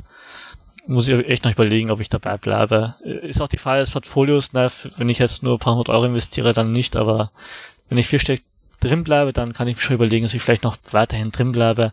Ich, ich schwank da noch, muss ich sagen. Ja, also ich habe ich hab schon einige Ausfälle drin, aber die sind aber auch ein paar wieder zurückgekommen. Also die also werde ich auf jeden Fall nicht drauflegen, der Plattform, ganz im Gegensatz zu einer anderen, wo ich noch erwarte, dass die bei dir kommt. Ja, früher gab es auch höhere Zinsen, die haben sie auch inzwischen gesenkt, während ich investiert war. hm. mit den Gebühren. Ich weiß nicht, ob sich das für die so lohnt, wenn da noch ein, zwei Ausfälle kommen. Ja, kann passieren. Also ich denke, da musst du auch mindestens die 100 haben, damit das nicht unterm Strich dann, wenn du Pech hast, halt ins Negative dann doch abgibt. Ja. Okay, dann nehmen wir Plattform 27, oder? Das wäre dann Flender, auch eine irländische Plattform. Allerdings ist die Performance auch wesentlich schlechter und äh, soweit ich weiß, sind die auch nicht profitabel. Genau, die habe ich gemeint. Das ist mein zweiter Ihre. Der ist nämlich bei mir auch äh, negativ. Da werde ich nicht mit Gewinn rausgehen. Da bin ich jetzt schon im Verlustbereich. Ja, ja bei mir ähnlich. Ich, ja. ich kenne jemanden da draußen, der uns zuhört, der äh, tatsächlich äh, wohl im grünen Bereich unterwegs ist, weil er doch später eingestiegen ist als ich. Vielleicht liegt es daran, dass die, neue, die alten Kredite nicht so gut verlesen waren, die neuen sind besser, aber mein Vertrauen ist nicht mehr allzu hoch, um da wieder weiter zu investieren. Hm, ja. Dann 28, oder? Die nächste wäre dann Peerberry. Das hat ja seit kurzem etwas für Aufsehen gesorgt, da ja die Aventus Group nur eine Marke ist und ähm, nicht unter einer Holding geführt wird. Und da zerhält man eine Rückkaufgarantie, ob die dich hält, wobei das auch keinen wirklich einen großen Unterschied jetzt für mich macht. Ich bin da auch noch überlegen, ob ich da wirklich dabei bleibe oder auszahle. Bin noch so am Schwanken.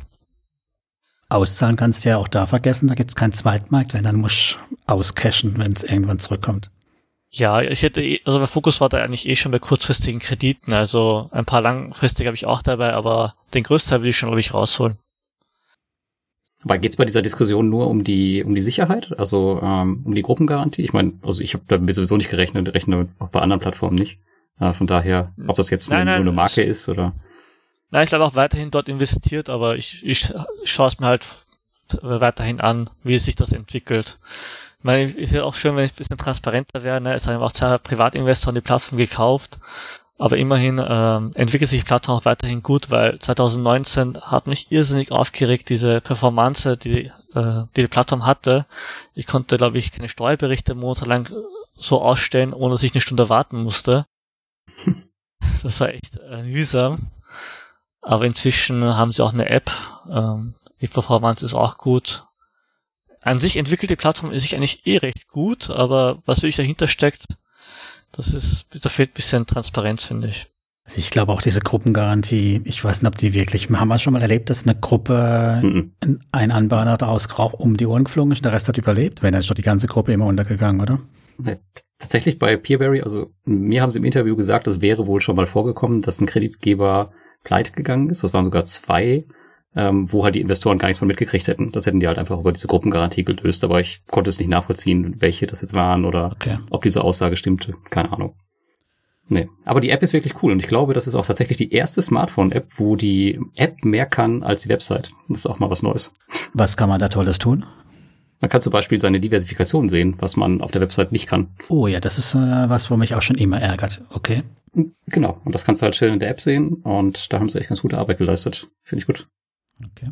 Dann nehmen wir Plattform Nummer 29. Äh, das ist Eurogroup. Eurogroup kann man eigentlich auch so einen problematischen Kreditplattform sehen, wobei es auch da eigentlich recht gut läuft irgendwie.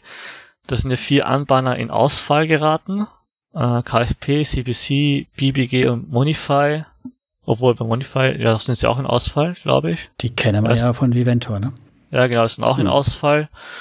Ansonsten, ich meine, die, die, die Plattform hängt von, glaube ich, drei Anbahner machen, glaube ich, 75% der Plattform aus. Äh, Ibanka ist ja recht beliebt geworden seit kurzem, aber die ist macht gerade mal 0,16% der Plattform aus zahlen auch keine Verzugszinsen und ich habe auch gesehen letztens von ähm, zehn, drei von zehn Anbahnen, die auf der Plattform sind, haben keine auditierten Geschäftsberichte. Also auch jetzt nicht wirklich sehr vertrauenserweckend. Haben wir doch bei Mentos aber auch, oder? Gesehen, ja, da hat man auch eine Reihe von Platt, aber da hat man wenigstens doch wenigstens einige Anbahnen, die Geschäftsberichte haben, hm. wo man noch gut diversifizieren bei, bei, bei Evo Group fehlt. Das hat man, glaube ich, zwei große Anbahner und das war's dann eigentlich. Okay. Plattform 30. Gut, äh, Swapper, eine Plattform, die man auch einfach laufen lässt und fertig. Dahinter steht die Bandu Finance, Geschäftsberichte werden geheim gehalten, top secret, aber immerhin hat die Swapper äh, Geschäftsbericht veröffentlicht und die ist auch profitabel, soweit ich gesehen hatte. Die Plattform selber. Ja, oder? Ja, glaub schon. Ja, ja. Ja, die Plattform selber ist, glaube ich, profitabel.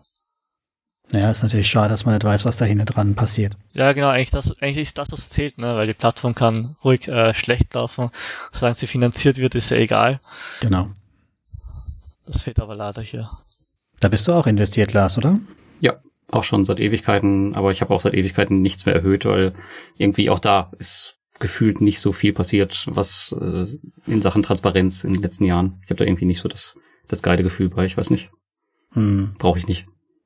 Ja, läuft bei mir auch nur auf Sparflamme. Gut, dann nehmen wir Plattform 31. Äh, das ist die kroatische Plattform Grobecash. Da habe ich auch letztens gesehen, da gibt es auch einen Geschäftsbericht von der KPMG.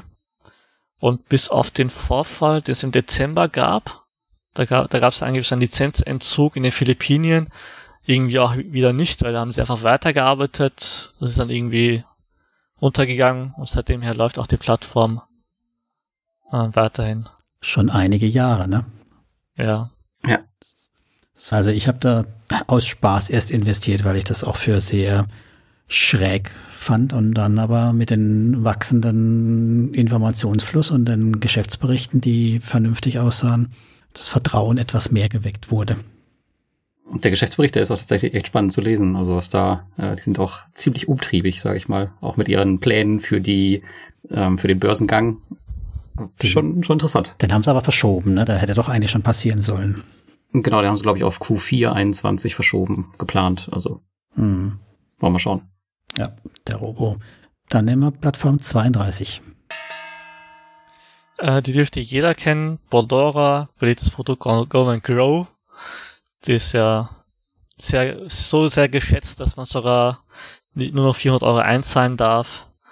Äh, was gehasst wird, ist der Prime-Markt, was eigentlich recht äh, jetzt nicht so logisch ist, weil ja der Prime-Markt ja in den Go and Grow eigentlich reinfließt. Ja, bin da auch in Go and Grow investiert weiterhin. Auch in den Prime-Markt. Du bist da ja äh, auch auf dem Primärmarkt unterwegs. Was denkst du, warum der so gehasst ist? Einfach nur, ähm, ja, weil weil es viele Berichte gibt, dass es dann irgendwann ins Minus läuft. Weil ich meine, Bordora Ja, kannst du ja mit Go and Grow offensichtlich besser. Ja, das ist, das ist auch so eine Sache. Da gibt es sehr viele Diskussionen darüber, ob Go and Grow sich rentiert oder nicht rentiert. Da gibt es irgendwelche Mathematiker und äh, ähm, irgendwelche Formeln, die sich das mit verschiedenen Modellen ausrechnen. Aber ich kann es verstehen, äh, ich hatte auch 2018 investiert von A bis D, alle, alle Rankings, die es gab, und das war dann, glaube ich, 33 Prozent haben nicht mal die erste Zahlung geleistet. Also kann ich verstehen, ne? Krass. Bist du dann Ja. au- ausgestiegen oder hast das Portfolio weiterlaufen lassen? Nee, ich habe ich hab mir ich hab's dann gefiltert, also ich habe mir dann angeschaut, äh, was die Ausfälle verursacht haben Mhm. von A bis C. Da habe ich dann gesehen, die durchschnittliche Rendite war ungefähr 17 Prozent. Davon haben ungefähr, muss ich jetzt nachschauen, glaub ich 18 Prozent die erste Zahlung nicht geleistet. Dann habe ich 2019 eben ein neues Portfolio begonnen, wo ich dann gesagt habe, ich filtere jetzt alle Anbahner raus, die eben, die eben für Ausfälle gesorgt haben. Mhm. Und dann habe ich doch eine Statistik, dann habe ich doch eine Statistik bekommen, wo wirklich alle Kreditnehmer, jeder, also jeder hat zumindest mindestens mal die erste Zahlung geleistet und auch alle, und hier hat auch fast gar keine Ausfälle. Erst 2020 habe ich die ersten Ausfälle, wo ich dann auch meine Kriterien wieder erhöht habe. Also gesenkt habe, eher gesagt. Ich habe es ja gesenkt, weil ich keine Kredite mehr bekommen habe. Und dann kamen auch wieder die Ausfälle. Die Qualität quasi gesenkt, damit mehr reingespult bekommst. Im Moment Ja, kommt ja genau. fast gar nichts. Also im Moment kommt ja nee, das ist, nichts. das ist echt deprimierend. so sieht man auch da wieder klarer Fokus ist halt auf Go and Grow für sie. Ja, ob sich das wirklich rentiert wird, Zudem ist ähm, Estland, glaube ich, seit heute im Lockdown, ja. Also es ist ja auch nochmal äh, interessant, wie es da mit den estnischen Krediten so weiterläuft. Ach, die waren vorher gar nicht im Lockdown. Ich glaube nicht so hart wie jetzt, ne. Irgendwer hatte mir das heute geschrieben. Okay, da sind wir mal gespannt. Dann nehmen wir Plattform 33. Ja, bleiben wir bei den großen Plattformen Mintos. Ähm, ja, kennt jeder. Äh, im, da hat man, ich glaube, ich habe es auch letztens gelesen, da hat äh, im P2P-Forum jemand gepostet, dass er auch den, äh, die, den E-Money-Account testet. Also da arbeiten sie irgendwie seit zwei Jahren dran. Äh, es gab auch eine Crowdfunding, da haben sie, glaube ich, 6,5 Millionen bekommen. Äh, Hast du investiert über das Crowdfunding oder nicht? Nee, habe ich, nee, habe ich nicht. Also ich bin jetzt schon selbst in Mintos investiert, da wollte ich jetzt auch nicht jetzt noch Anteile davon haben. Mhm. Und wenn die Plattform doch irgendwann äh, für mich, äh, sagen wir mal, jetzt äh, nicht mehr attraktiv ist, will ich jetzt auch nicht irgendwie jetzt an der Crowdfunding jetzt äh, Anteil noch anhängen, weil da habe ich so ein gewisses Interessenkonflikt habe ich auch. In einerseits habe ich jetzt Anteile vom Unternehmen gekauft, andererseits will ich da raus. Mhm. Da habe ich einfach gesagt, nein, da aber ich, ich habe einfach die Crowdfunding-Anteil nicht angeschaut, hat mich das nicht so wirklich interessiert. Mhm. Aber du investierst weiter. Ja, ich investiere weiter, hat sich bei mir jetzt nicht groß geändert. Du kriegst jetzt halt auch keine Kaffeetasse. Jetzt ja, als ähm, Investor jetzt bekommen. Echt? Ich habe keine bekommen, ich bin Investor. Warte, wie, Hast wo, du wenig investiert? Ja, das, das kann sein. Ich habe nur wie mal ein paar unter 100 Euro. Der Kaffeetasse und T-Shirt oder Pulli, nee, nee, brauche ich eh nicht. Also ich bin von Mythos weiterhin überzeugt, auch äh, die Rendite war, ist für mich positiv. Ich hatte auch nicht so viele Suspendierungen, Ausfälle mitgemacht. Das lag einfach daran, dass ich einfach sehr aktiv war. Ich habe auf viele Ereignisse sehr schnell reagiert und ähm, auch die Strategie hat einfach sich sehr gut rentiert. Ich glaube auch weiterhin was, dabei. Was ist mit Finko? Ich meine, das war ja einer der, naja, zuletzt eigentlich ganz guten Kreditgeber und die wurden ja so schnell zusammengelegt, dass man eigentlich fast gar nicht äh, reagieren konnte, würde ich meinen. Ja. Je nachdem. Da, da, konnte man ja auch nicht reagieren. Die waren von einem Tag auf den anderen Tag suspendiert. Das, das ging einfach nicht. Ist auch so eine merkwürdige Sache. Die haben ange die hatten ja den Lizenzentzug, weil sie ja zu wenig Eigenkapital hatten, glaube ich. Das hat man auch vorhin, vorher schon auch irgendwie wissen müssen und ich, ich weiß, ich habe ich hab mich schon seit einem Jahr, vor einem Jahr habe ich mit beschäftigt einmal und seitdem habe ich das verdrängt. äh, ja, bei Mythos gehen immer so merkwürdige Sachen vor sich, da gibt es auch irgendwelche Verstrickungen und AGB-Veränderungen und äh, Vertragsänderungen bei Krediten. Bei Mythos läuft ja sehr viel, aber ich sag mal so, sagen die Rendite passt, bleibe ich jetzt aktuell dabei. Okay. Dann nehmen wir Plattform 34. Gut, äh, dann schauen wir, was wir noch so haben. Vielleicht noch so eine problematische Plattform, äh, Landy, aber auch recht unbekannt. Habe ich auch erwischt. Ja, ich bin da äh, auf der Flucht, also ich bin da jetzt schon längst raus, ich habe alles verkauft. Äh, ja. Ja, nee, ich habe noch ein paar hundert da drin hängen, aber habe auch einen Teil verkauft. Wie immer, ich bin ich bin zu geizig und will nicht loslassen für so viel Abschlag und habe dann halt auch noch einiges drin hängen. So die Hälfte habe ich raus. Ja, schade. Bei Landy nicht. Ja. Was ist da das Problem? Die haben halt auch einen Anbahner, von dem sie sehr abhängig waren. Der ist er insolvent oder ist er nur eine zahlungsfällig? Ich glaube nur nicht zahlungsfällig. Insolvent ist er noch nicht, aber irgendwie ein Zahlungsverzug und so und können halt das mhm. Buyback mhm. nicht mehr bezahlen auch. Und das ist, man könnte ja auch die Theorie haben, dass sie statt die Kredite zurückzuzahlen, die Zweitmarktangebote aufkaufen. Aber das ist natürlich eine böse Unterstellung, ne? Weil da gibt es jetzt ganz viele mit Abschlag und ich meine, wenn ich dem Ömer statt dem Ömer jetzt 100 Euro äh, Kredit zurückzuzahlen, ich für 100 Euro, 130 Euro einkaufen kann, dann nehme ich die 130 Euro, ne? Ja. Aber wie gesagt, das ist äh, rein reine These, die halt so rumgeistert. Da wissen wir, also ich weiß da nichts Genaues und es ist auch da wieder, man weiß es nicht, was genau im Hintergrund passiert. Man hat halt nur ein paar spärliche Informationen, die auch wirklich sehr, sehr selten fließen. Bedauerlich, weil war eigentlich eine relativ solide Plattform, ist auch schon etwas älter, also nicht ganz jung. Nur hilft halt nichts. Wieder was gelernt. Ja, dann nehmen wir Plattform 35. Da wäre Finbi als nächste Plattform eine Tauschplattform, die es auch schon seit mehreren Jahren gibt. Allerdings habe ich zu meinen Kriterien äh, kaum Kredite be bekommen. Geschäftskredite gingen nur manuell. Mhm. Und es gab dann auch 2019 so einen Vorfall, da gab es einen Betrug bei der Verzinsung. Und zwar haben sie Kredite für 1000 Euro reingestellt zum Beispiel, haben dann eine 10% Gebühr genommen. Und man hat dann geglaubt, dass die 1000 Euro verzinst wurden, aber im Endeffekt waren es nur 900 Euro. Da ermittelt, hat auch die Zentralbank Litauen ermittelt. Und es gab dann auch noch zwei Vorfälle 2017, wo sie Strafzahlungen leisten mussten. Und infolgedessen habe ich auch da mein, mein Portfolio beendet, also alle Kredite verkauft und bin raus aus der Plattform. Ich bin noch drin und die läuft wieder deutlich besser mittlerweile, die Plattform. Aber auch da kriege ich mit meinen Kriterien sehr wenig Geld aktuell unter. Aber das ist ja krass, dass da solche, solche Bauscheleien trotzdem laufen, obwohl es eine regulierte Plattform ist. Und gerade in Litauen sind die auch echt streng, was das angeht. Das war halt ihr Berechnungsmodell, ne? Also die haben halt die, die Zinsen nach Gebühren gerechnet und äh, angezeigt haben sie aber die, den Kredit vor Gebühren. so dass man halt gedacht hat, man kriegt äh, 100 Euro Zinsen und 90 Euro Zinsen später. Ne? Hm. Vielleicht war es nur der Fehler vom, vom Praktikanten oder so, der die Kredite Ja, eingestellt so hat. hat man es dann wahrscheinlich versucht rauszureden, aber das ist natürlich schon grob. Ja, die hatten ja, die hatten das auf die Schuld geschoben, dass sie jetzt das, äh, die Webseite neu umgestellt haben, haben sie ja die Schuld darauf geschoben, soweit ich weiß. Praktikant. Oh. Ja. Wolltest du noch was zu Finbi irgendwas sagen? Äh, nee, nee, mir fiel gerade noch ein, dass das ja die Plattform, glaube ich, auch ist, die ihre Mitarbeiter überwacht, ne? wo man sich die auf der Website anschauen kann. War das nicht, war das nicht Finbi? Das kann glaub, sein. die haben doch, die haben doch so eine 24-7-Kamera im Büro. Echt? Nee, das kann ich mir nicht erinnern. Also Das wäre ja mal cool. Dann verlinken wir die, wenn wir die finden. Die darfst du Ich glaub, suchen. war Lars. Dann nehmen wir Plattform 36. Äh, ja, die Plattform Debitum. Äh, die drei Gründer haben Debifo gegründet, ist eine Plattform, die schon seit, die auf Minter schon seit längerem Kredite, Factoring-Kredite vergibt. Und äh, die führen auch die Risikobewertung durch Drittanbahner durch und das quartalsweise.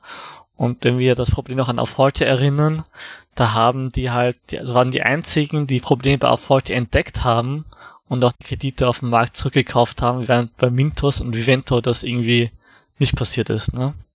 Ja, Die waren halt so klein, dass sie das noch konnten, die Dinger zurückkaufen. Hm, ja. Es ist eigentlich alles, sie haben ein tolles Marketing draus gemacht, dass sie halt äh, es recht genau gleichzeitig fast gemerkt haben und dann die Dinge aus dem Markt genommen haben und die Handvoll. Das hätten Mintos oder ein Vivento auch gar nicht hingekriegt. Ja, es, war- es wurde schon, schon, äh, schon wesentlich früher, glaube ich, rausgenommen, oder? Höchstens eine Woche. Echt? Okay. Ja. Das ist alles relativ zeitgleich damals passiert. Vielleicht hatten sie auch noch genug Geld von ihrem, von ihrer ICO übrig, ähm, dass sie dann einfach Afford die da rausgekauft haben. Die hatten ja auch mal so einen Token, wo es ja auch so Gerüchte gibt. Ja, mit denen ganz viele Leute super unglücklich sind. Ne? Genau, Ja. die heute nichts mehr wert sind, aber wo sie halt Millionen mitgemacht haben. Ja, du wolltest was sagen? Sprich weiter immer. Ja, ansonsten äh, gibt es noch ein paar interessante Anbahner auf der Plattform, zum Beispiel Cardec Factoring, habe ich noch im Kopf. Da haben die machen sie Rechnungsfinanzierung für eine Anwaltskanzlei, Anwaltskanzlei, die eine staatliche Agentur ist.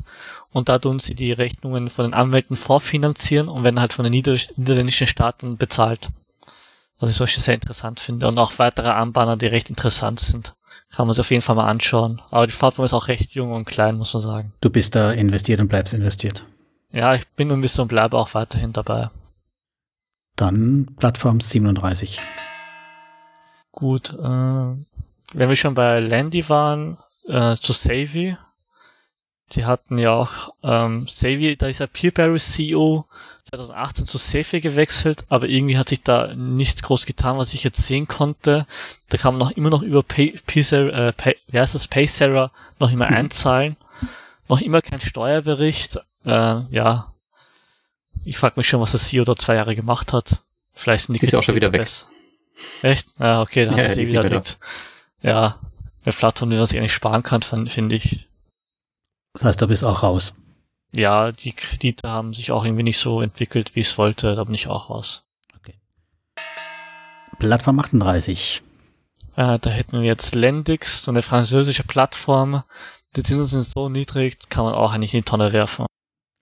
Und die Ausfälle?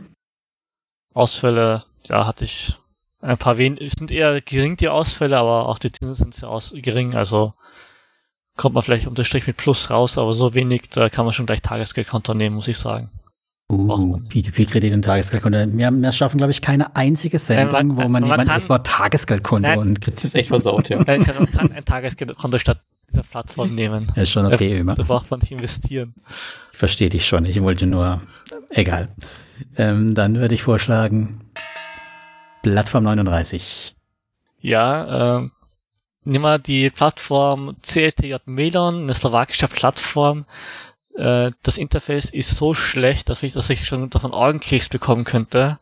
Kann man sich echt sparen. Wirklich noch nie so eine schlechte Plattform gesehen. Ich habe mich da regelrecht zwingen müssen, da durchzukommen, aber nee. Hast du Debitum Network früher, die allererste Version gesehen?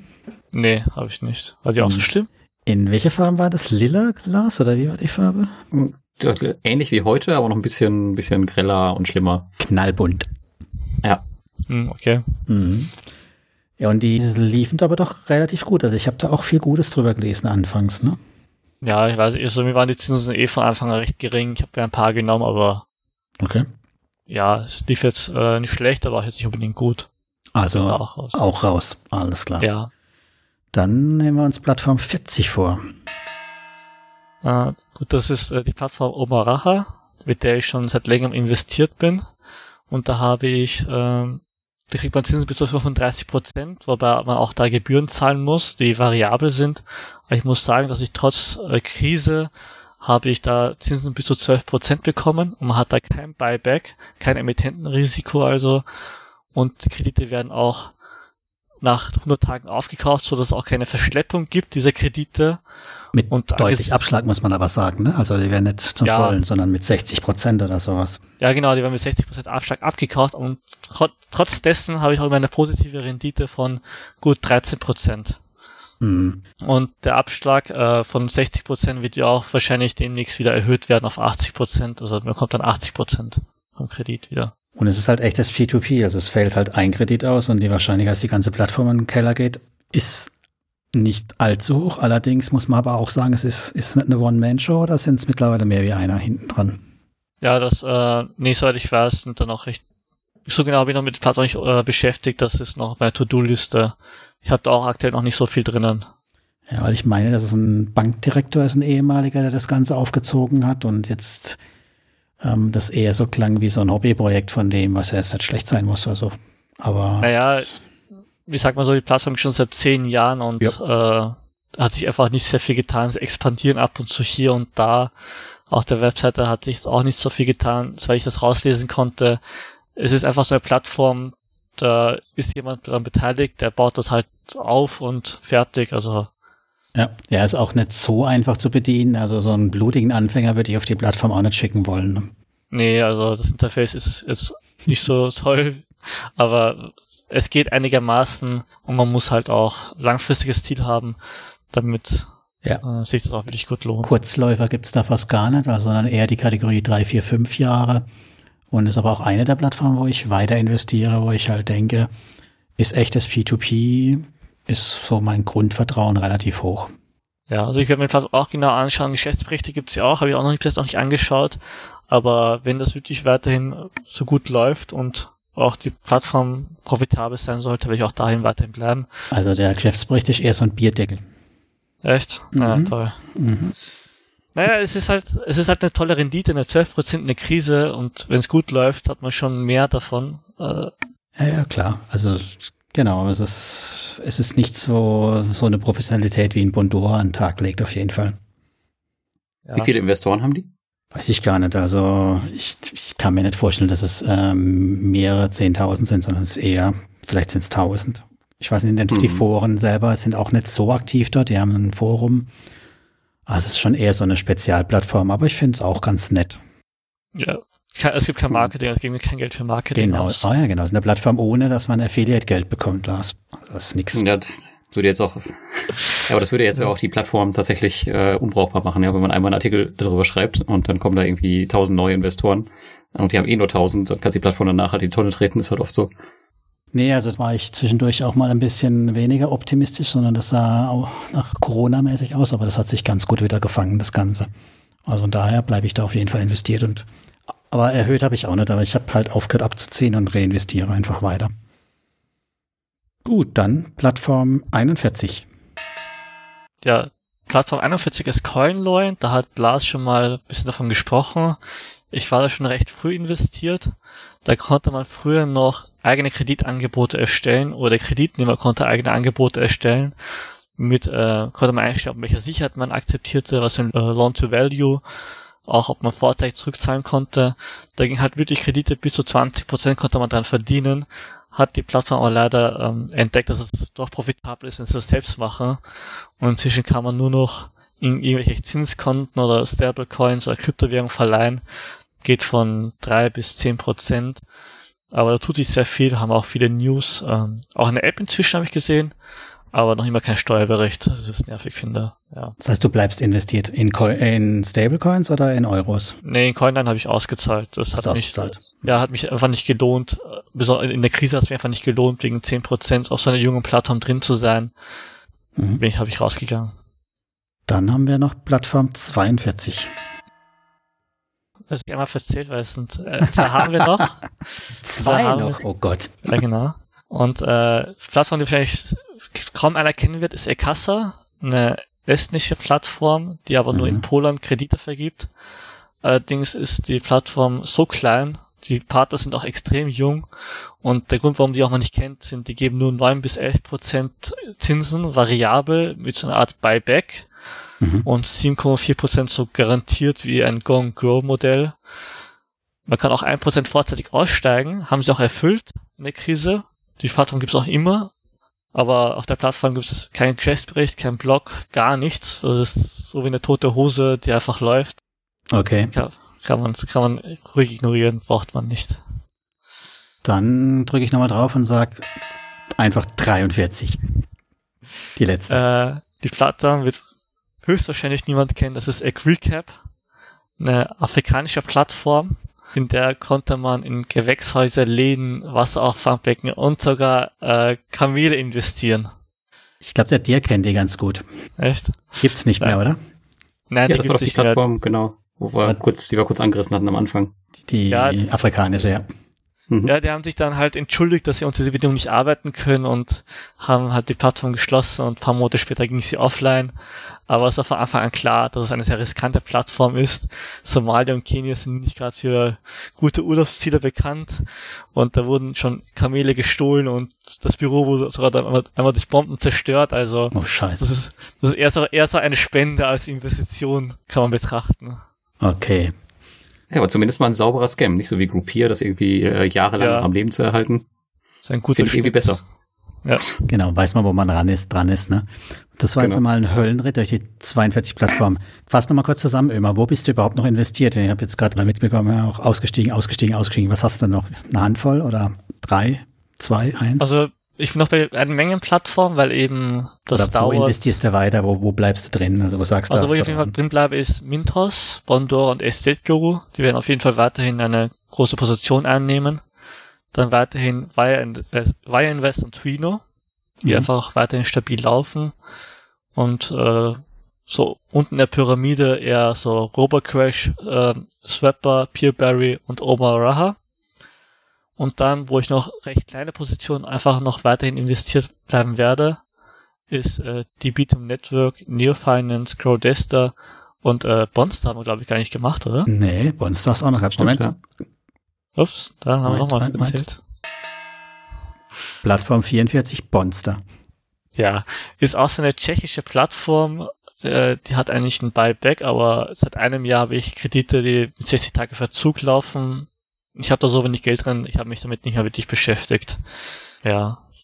Da, was ich gelesen habe, ist, dass die jetzt auch wieder angefangen haben, besser zu zahlen. Ich meine, dass da die Zufriedenheit auch wieder gestiegen ist bei einigen. Aber ich bin auch nicht investiert. Habe ich irgendwie immer wieder gedacht, könnte ich, könnte ich nicht, könnte ich, könnte ich nicht. Und ja, bist du drin, Lars? Ich weiß gar nicht. Ich bin bei Bonster drin, ja.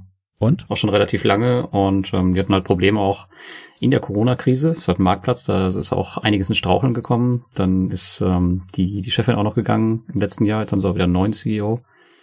Ähm, ja, geht wieder aufwärts ein bisschen. Aber ich habe jetzt auch nicht signifikant viel Geld liegen. Gut, hatten wir auch Condon Capilento eigentlich?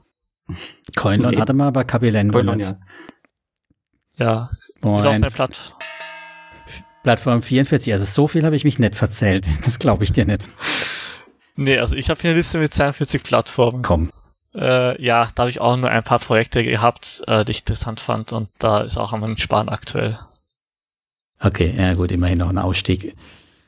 Boah, das ist eine ganze ja. Menge. Wie hast du das dann äh, mit deinem Erfassen gemacht? Alles manuell tatsächlich oder Nee, also die meisten, ich habe 90 Prozent der Plattformen oder eigentlich fast alle, würde ich sagen, laufen wirklich über Auto-Invests. Okay. Aber bis hm. Aufnahme natürlich bei Mintos gab es auch ein Auto-Invest, da habe ich aber sehr viel äh, Micromanagement betrieben. Bei Crowdester gab es kein Auto-Invest. Und noch ähm, Bulk Estate, da gab es teilweise auch kein Auto-Invest. Bei Bergfürst musste ich auch um 6 Uhr morgens aufstehen. Die waren sehr schnell vergriffen, die Kredite, aber beliebte Kredite waren sehr schnell vergriffen. Okay.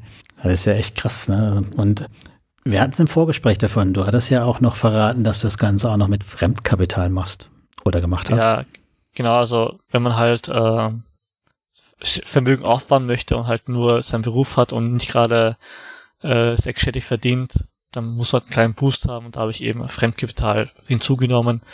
Ich fand einfach das Risiko, wenn ich jetzt nur 50.000, 100.000 Eigenkapital investiere oder zum Beispiel 50.000 Eigenkapital, 50.000 Fremdkapital, ist auch immer dasselbe Kapital, ne? Nur das Risiko muss ich eben entsprechend managen. Und wenn ich das, ähm, wenn das eben funktioniert, dass ich eben das Risiko begrenzt halte, dann finde ich schon, dass ich das lohnen kann, mit Fremdkapital zu investieren. Hast du aber ganz schön Glück gehabt, dass das Fremdkapital nicht alles in Gruppier, Monacera, Investio, Gützahl gestopft das, das ist eben, das ist eben das Risikomanagement, das man betreiben muss, ne? Man kann einfach nicht das, das Kapital äh, nehmen und in wenige Aktien oder Plattformen investieren, sondern halt auch breit gestreut und halt das auch schauen, dass es halt wirklich gut läuft. Ich hatte auch eben ein gewisses Risikomanagement, was den Fremdkapital anbelangt. Mhm. Ich habe ja zum Beispiel mein Fremdkapital zum Beispiel von DiGiro, da nutze ich einen Wertpapierkredit. Und da habe ich zum Beispiel gesagt, bei einem Crash äh, habe ich nur 50% davon, deswegen habe ich 50% nicht genommen und davon eben nur 70%. Und das sind dann 35%, und wenn man die wieder investiert, dann reduziert sich das ohnehin schon auf 25% zum mhm. Beispiel. Ne? Mhm. Und auch, dass ich allgemein einfach, wenn ich zum Beispiel meinen Job verlieren würde, auch, dass ich in den Notgroschen eben diesen äh, Wertpapierkredit oder halt allgemein Kredite, wo ich halt eine Tilgung leisten muss, einfach da äh, auch mit diesen Notgroschen drin habe, dass ich immer Verpflichtungen weiterhin erfüllen kann. Okay, das heißt, du hast dann mit ungefähr 25 Prozent gehebelt unterm Strich, oder? Ja, ich hatte noch andere Quellen, wo ich äh, Kredite benutzt habe. Also warst du doch mutiger. Ja, also nicht nur der Giro, auch andere Quellen habe ich benutzt, wo ich auch immer geschaut, aber immer geschaut habe, dass ich doch meine liquiden Mittel doch äh, jederzeit bedienen könnte.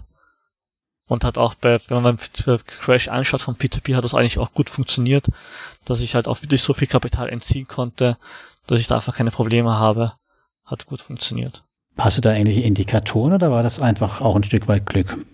Nee, also ich habe da schon gewisses äh, schon geschaut, zum Beispiel nehmen wir Go and Grow, da habe ich schon am Anfang überlegt, wo ist das größte Risiko bei Go and Grow und wir wissen, Bondora investiert in Kredite, die bis zu fünf Jahren gehen. Mhm. Und da habe ich einfach gesagt, das größte Risiko ist einfach, dass alle auszahlen möchten, aber die Kredite laufen weiter, das wird nicht funktionieren.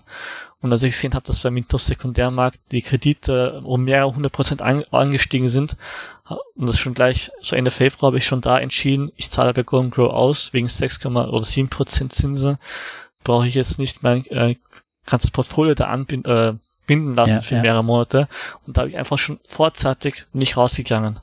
Und paar Wochen später da kam eh schon die Nachricht, dass es halt äh, reduziert wird, die Auszahlung mhm. zum Beispiel. Ne?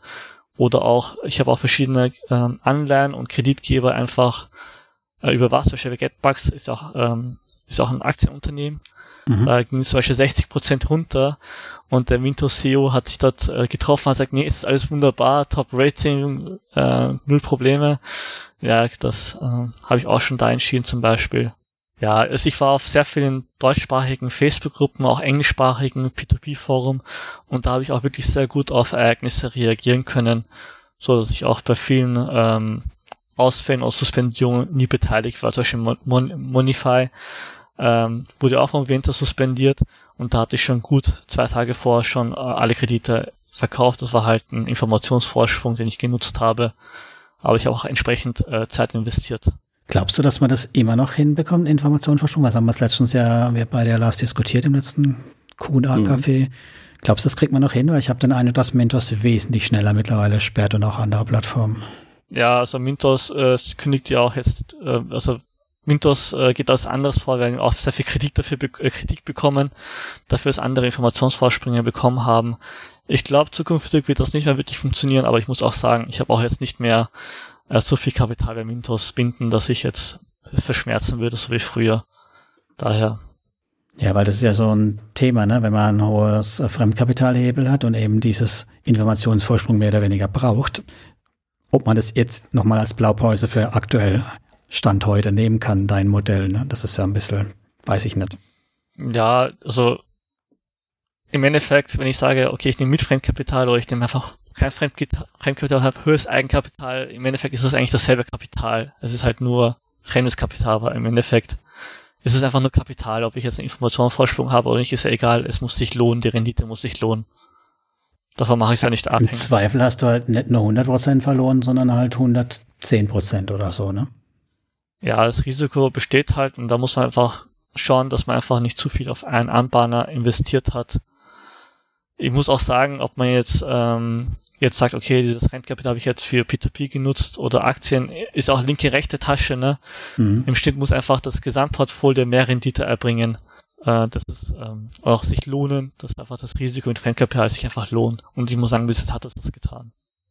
Das, das ist ganz gut, dass du das ansprichst. Ähm, kannst du da irgendwelche äh, Zahlen nennen, was du jetzt für Renditen erreicht hast? Ähm, Im Gesamten, seit du bei mit P2P investiert bist?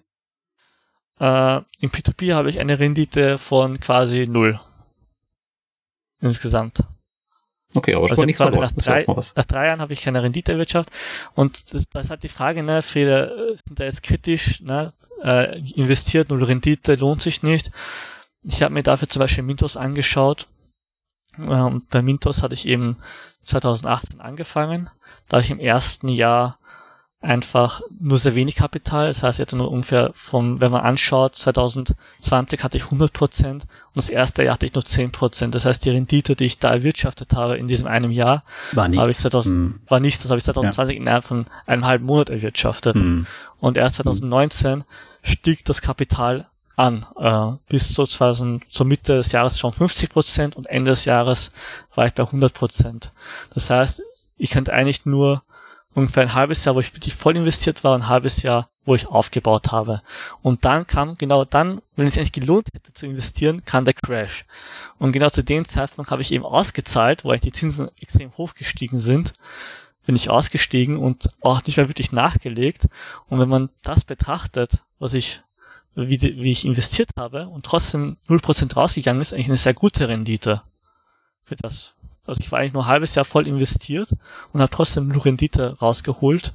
Und angesichts dessen hat es sich doch gelohnt, da zu investieren. Natürlich ist, ist die, naja, okay, falsch formuliert, es hat sich jetzt nicht gelohnt, aber ein halbes Jahr investiert, voll aus, und äh, dann kam der Crash, null Rendite rausgegangen. Wenn man das jetzt sagen würde, ich habe von Anfang an 100.000 investiert über drei Jahre, hätte ich nur höchstens ein Drittel meiner Rendite verloren. Die Frage wäre ja auch, was wäre passiert, wenn du eben ein halbes Jahr später versucht hättest auszusteigen, wie viel dann, wie dann, wie es dann aussehen würde, weil du hast ja einige Totalausfälle nicht komplett mitgemacht, bist schon doch noch rechtzeitig rausgekommen, deswegen. Ja, war, es war auch ein Teil meines Risikomanagements eben, als ich schon gesehen habe, dass die Kredit, also dass der Aktienmarkt schon sehr am Sinken war, habe ich entschlossen, einen Großteil meiner Kredite einfach vorsorglich einfach zu verkaufen Kredite, die ich einfach nicht mehr haben wollte, auch Beispiel äh, Getbugs zum Beispiel, habe ich einfach gesagt, die Kredite Zinsen an sich eh schon recht ähm, eher im unteren Bereich. Da habe ich einfach etliche Kredite schon einfach im Vorhinein verkauft. Mhm. Und da brauchte ich auch keinen Informationsvorsprung, sondern da brauchte ich einfach nur mir den Aktienmarkt anzuschauen, zu schauen, wie die Anleger reagieren und einfach dementsprechend zu handeln. Mhm. Klingt auf jeden Fall nach fast einem Fulltime-Job in der Zeit, wenn du halt eben auch die ganzen Informationen auswerten möchtest von so vielen Plattformen, die richtige Entscheidung treffen musst, dann ist es ja auch noch so, du hast ja, du investierst auch noch in Aktien, das heißt, du musst ja auf der Seite auch noch irgendwas machen und wissen, wo du es investierst. Ähm, was hast du denn im, im Schnitt da so ähm, in, in der heißen Phase, sagen wir mal, am Tag gebraucht, um deine Entscheidung zu treffen, Sachen zu analysieren, Informationen ja. zu verarbeiten, etc.? Ja, für viele Plattformen wie LinkedIn Finance, Explorer, Reinvest, da musste man nicht jetzt viel machen. Ne? Da, wo ich wirklich jetzt viel investiert war, war Mintos und ich hatte auch ein gewisses Kapital, wo sich einfach gelohnt hat.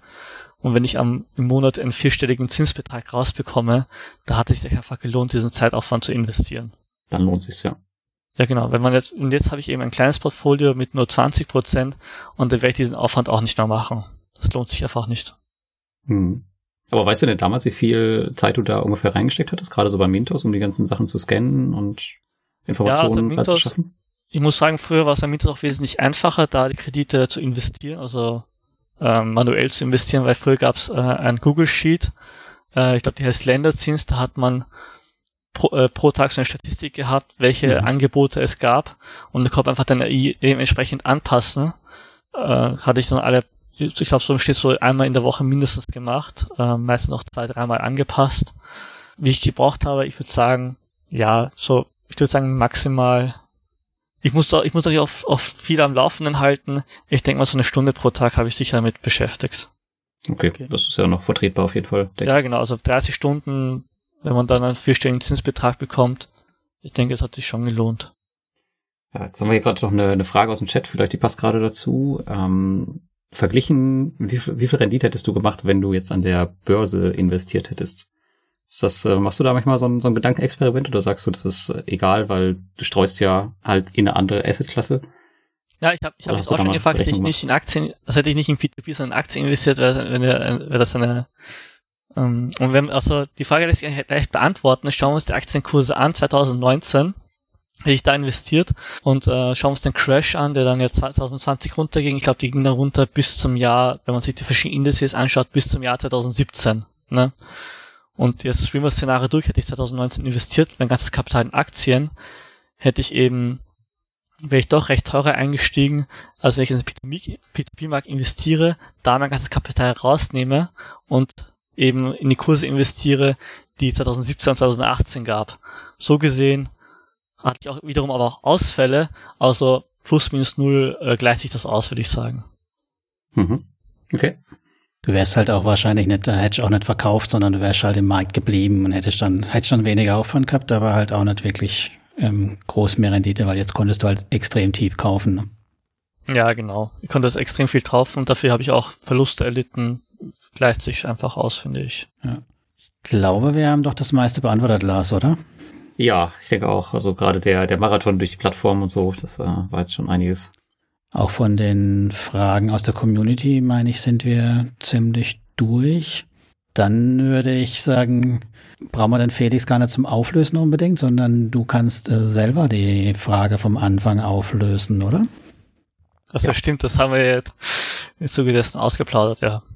Ja, was war das am Monat? Was hast du denn da investiert an Zeit, um deine Einträge zu machen in Portfolio Performance? Ähm, ja, also bei manchen Plattformen war es sehr wenig Arbeit. Ähm, bei Invest, äh, Robocash, da kriegt man mit ein paar Klicks schon auf die Reihe bei Plattformen wie Crowdestor, die bieten leider keine wirkliche Zusammenfassung, schon mehr Arbeit, oder CoinLoin ist überhaupt sehr anstrengend gewesen, weil die haben das überhaupt nicht filtern können. Da muss ich das mit manueller Hand ausrechnen. Im Schnitt habe ich nach viel Routine und Übung ähm, eine Stunde raus. Ha, gewonnen. Wahnsinn. Schlecht. Also du hast auch nur das Delta quasi erfasst zwischen den von den Kontosständen und keine Einzelbuchung oder sowas gemacht. Ja, ich habe einfach die Zinsen, ähm, äh, die Zinsen, Verzugszinsen zusammengezählt. Ich habe ja meistens auch die Access direkt runtergeladen, habe auch die Nachkommastellen mitgenommen, weil ich einfach am Ende des Jahres genau, äh, genau dieselbe Summe, wie ich halt im Steuerbericht habe, auch auf meiner Excel-Datei haben wollte, um zu sehen, dass auch alles richtig lag. Wie ist es in Österreich mit Versteuern?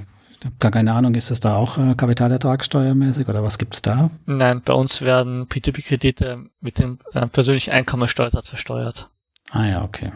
Wir haben allerdings bis zu 730 Euro, also eine Freigrenze, kein freier Betrag, 730 Euro steuerfrei. Und während meiner Weiterbildung, äh, also wir haben auch, wenn wir nicht berufstätig sind, bis zu 12.000 steuerfrei, weil, da ich ja in meiner Weiterbildung nicht berufstätig war, habe ich auch bis zu 11.000 Euro Zinsen steuerfrei verdienen können. Ansonsten hat man bis zu 37 Euro eine Freigrenze und danach muss aber alles voll versteuern. Okay. Und ist es bei Dividenden und so genauso oder ist es da anders geregelt? Nee, da hat man auch Kapitalertragssteuer. Wobei, ich glaube, in Deutschland kann man die Verlusttopf, glaube ich, nächstes, nächstes Jahr mitnehmen. Und in Österreich geht das nicht. Bei Verkäufen, aber nicht bei Dividendengeschichten. Also einfach, den Verlusttopf kann man nicht. Also wir haben immer Kapital auf Aktien und ähm, Dividenden haben wir die Kapital. Das heißt, P2P kann dann auch je nach Einkommenshöhe auch schlechter sein, oder? Ja, genau. Also, mhm. Genau, kann steuerlich auch äh, schlechter sein. Da lohnt sich dann doch irgendwann wieder auf Aktien umzusteigen. Und da ich auch jetzt seit diesem Jahr beruflich mehr tätig bin, macht es auch mehr Sinn, jetzt ähm, in Kapitalerträge zu investieren. Okay, super. Hm. Man hat auch noch was gelernt. Ich habe noch äh, eine Frage aus dem Chat gefunden, und zwar explizit zu einer Plattform. Ähm, da fragte noch jemand, wie hoch ist dein realer Zins bei Estate Guru? Ah, ja, das kann ich nachschauen. Was ich auf jeden Fall weiß, hat es sehr lang gedauert, bis der eingetreten ist.